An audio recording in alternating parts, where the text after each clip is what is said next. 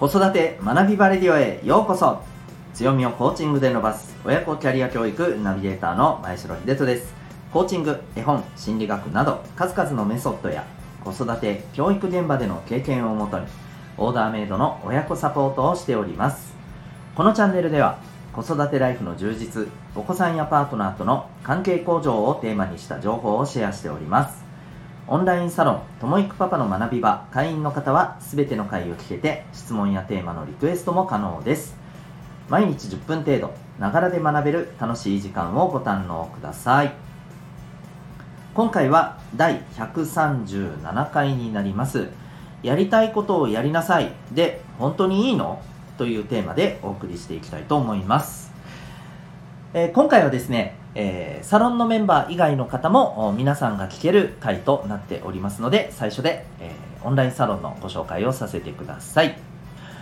えー、パパさんのための、えオンラインサロンともいくパパの学び場、えこれはですね、えお子さんの子育てについて、え学びたいあるいはパートナーシップ、えワークライフバランスなどに、えも生かしていきたいえー、パートナーのとの方とのコミュニケーションをですね、えー、まあ、より良いものにしていきたいと、えー、そんな思いを持ってる、えパパさんの方にですね、えはい、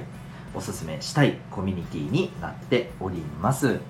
主にどういうことをしているかと言いますと、2つあります。まず1つがですね、この学びバレディオ、これを毎日、え聞けると。えー、いうことになります。えー、皆さん全員が聞ける会はですね、だいたい週に1回ぐらいしかないんですけれども、えー、例えばこの1週間ではですね、どういったことをお送りしてきたかというと、まずあの、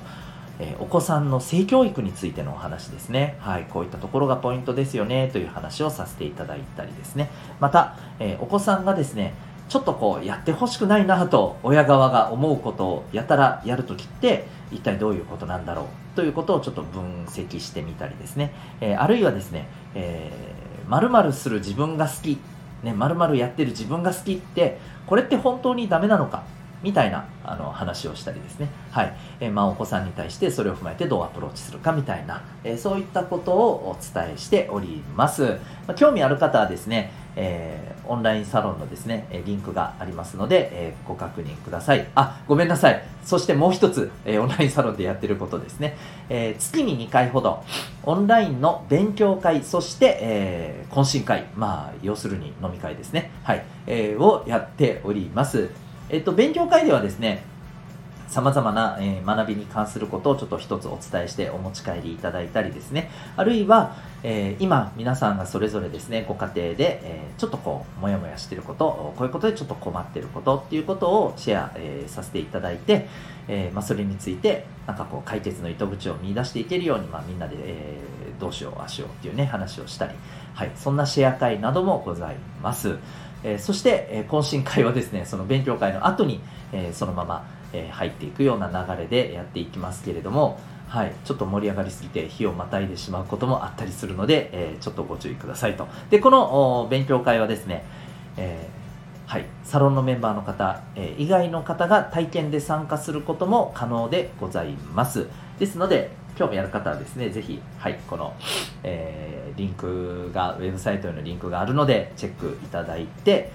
興味ある方は、えー、メールなどででもですね、ご連絡いただけたらと思います。よろしくお願いいたします。はい、すいません。それでは改めまして本題でございます。今日は、やりたいことをやりなさいで本当にいいの？というテーマです。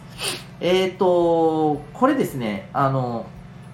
ちょっとまあ進路に関することって、まあ、ちょうどね、この時期、まあ、進路に向けた試験っていうのが、まあ、中学生も高校生もね、えー、ここから大詰めになってきますので、まあ、あのー、本当にね、えー、親としても気になるところだと思うんですが、この進路についてなんですよね。えまあ、どういうふうに普段うちで、えお話をされておりますでしょうか。まあ、まだお子さんが小さいところはね、まだもう少し先の話だと思うんですけれど、え特にまあ、小6生もあったりするのかな？うん、まあ、小6生はもうむしろ今の時期は終わっているので、小5生とかになるかもしれませんね。あるいは、まあ、一番はやっぱり中学3年生、そして高校3年生、えー、というところになってくるかと思います。はい。で、えー、進路に関してですね、えー、話をしていく中で、まあ、皆さんどういったようなアプローチをしていらっしゃいますでしょうか？うん、これちょっと去年のですね調査で、えー、出てきたものなんですけれども、えー、今ですねやっぱりあの親子の間でのこの進路に関するこうどんなコミュニケーションがなされているのかという調査でですね、えーと、顕著だったことがいくつか出ていてですねその一つがですね、えー、勉強しなさいとかいい大学に入りなさいとか、え、こういったような、え、まあ、アドバイス、えこういったようなあの、まあ、ことをお子さんに伝えてるっていう、え状況が、まあ、かなり減っているというふうに、えはい、そんな結果が出ているんですよね。うん、で代わりにですね、えどういうじゃあの言葉がえー、一番多いのかっていうと、え、保護者から、まあ、あのお子さんに対してですね自分の好きなことをしなさいとかやりたいことをやりなさいとかこれが一番多かったんだそうです。でちなみにその次に来るのが自分でよく考えなさい。でさらにその次に来るのが、えー、自分で決めなさい。らしいんです。いかがでしょう？この best one two three ね、えこういったものが今上位に来ているということらしいんですよね。まあ、つまりですね、やっぱりもう、あのいい会社に入るためにいい大学に行って、えー、めっちゃ勉強しなさいというのが、もうなかなかね、難しくなってきてると。もちろんね、学歴がもう全く何の効果もないかっていうと、そういうわけでは決してないですけれどもね。でも、やっぱり私たちが学生の頃と比べるともうだいぶ社会の在り方が変わってきているということでやっぱり自分の好きなことをやりなさいやりたいことをやりなさいが1位に来てるのはまあ確かにわかる気がするんですけれどもちょっとここでですねうーんって思うことがあってそれは何かというと一方でですね こういう結果が出ているんですよ同じ調査の中で。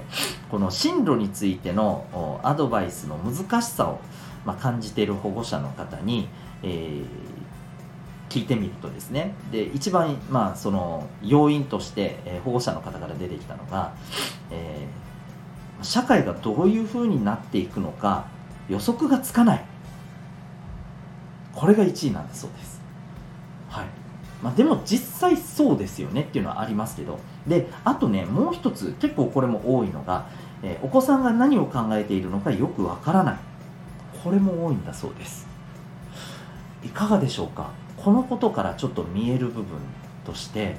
うん、自分のやりたいことをやってもらいたいけれども一方でかあのかといってじゃあそれ何なのっていうのが親子ともに見えていないことが多いのではないかなっていう気がするんですよね。なのでやりたいことをやってねで終わっちゃうのはむしろこれからの世の中、うん、大丈夫なのかというふうに思うわけですよ。でじゃああのどういうことを大切にするべきかっていうことで、えー、僕が思うのは2つなんですよね。えっと、まず1つは、え自分のやりたいこととか、えー、その自分の目指したい方向これを具体的に決めるっていうのは難しいかもしれませんけれども、えー、まずこう社会に出て、え、生きていく中で、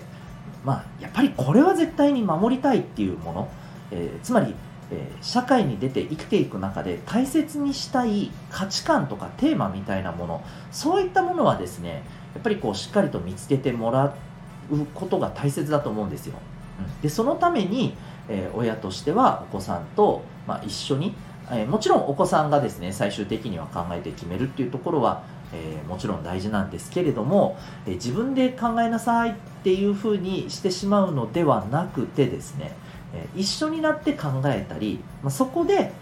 例えば僕としては私としてはこういうこともありなのかなっていうねえー、そういう投げかけを一つの、まあ、考える参考材料として、えー、出すのもいいんじゃないかと思います。いずれにせよ、えー、なんかやりやりたいことやってねでほっぽっとくのはちょっと違うかなと思うんですよね。ほっぽっとくっていうとちょっと言い方悪いですけれども、はい。えーと、自分で見つけるのって簡単じゃないよっていうことです。だからこそそういうサポートをしていくことが大事であるというふうに思うんですよね。そしてもう一点はですね、えー、自分のやりたいことをですね自分で作るっていう選択肢を必ず持っておくように、えー、これはですね、しっかり伝えることが僕は大事だと思います、うん、あのつまりまあ一番分かりやすい例で言うとですよ、え仕事であれば何だったらもう自分で起業するっていうことも場合によっちゃ、えできるように考えておいた方がいいよ。そのための勉強もしておいた方がいいよ。っていうことは伝えておくべきだと思うんですよね。本当に自分がやりたいことでしかもちゃんとそれで食っていけるようにするためには、うん、やっぱりあの起業して自分でね、えー、業を起こしてで本当に自分のやりたい仕事でそしてちゃんとそれで結果も出して、えー、生きていけるようなそういうこともできるようにしていかないといけないと思うんです。あのもっと言うと今やっぱり副業っていうのがもうどんどんどんどんね、普及してきてるじゃないですか。それって一つのところに例えば就職してそこで入ってくる給料だけで、えー、今そして未来、えー、老後、えー、やっていけるのかっていうともう厳しいよねっていうのが見えているこの背景っていうのもあると思うんですよね。とするならば結局のところですよ完全に自分で独立して、え事業を起こすというようなスタンスに行くかどうかは分かりませんがいずれにせよ自分で自分なりの仕事を作り出してですねそれで収入を得ていくっていう、えー、そういう、まあ、スキルや、はい、あの知識っていうものも知っておかないといけないと思いますこれは。ということもちょっとこう私たちとしてはですね、えー、頭の中に入れておいて、えー、そういうこともちょっとこの進路のお話をするときにですねお子さんに、えまあ、タイミングも見ながらですね、はい、お伝えしていくことも必要だと思います。はい、ということで、え、見つけていくお手伝いをね、え、していくことサポートしていくことそして何だったら自分で作るっていうような選択肢も入れておきなさいと。そのためのことも学んでおきましょうと、えー、そういうことを伝えることが大事だと思います、えー、本当にお子さんが自分のやりたいことをやって好きなことをやって、えー、人生を充実して生きていけるためにもそのために今できることえいっぱいあると思います、えー。ぜひご参考になりましたら幸いでございます。ということで今回はやりたいことをやりなさいで本当にいいの？というテーマでお送りいたしました。それではまた次回の放送でお会いいたしましょう。学び大きい一日を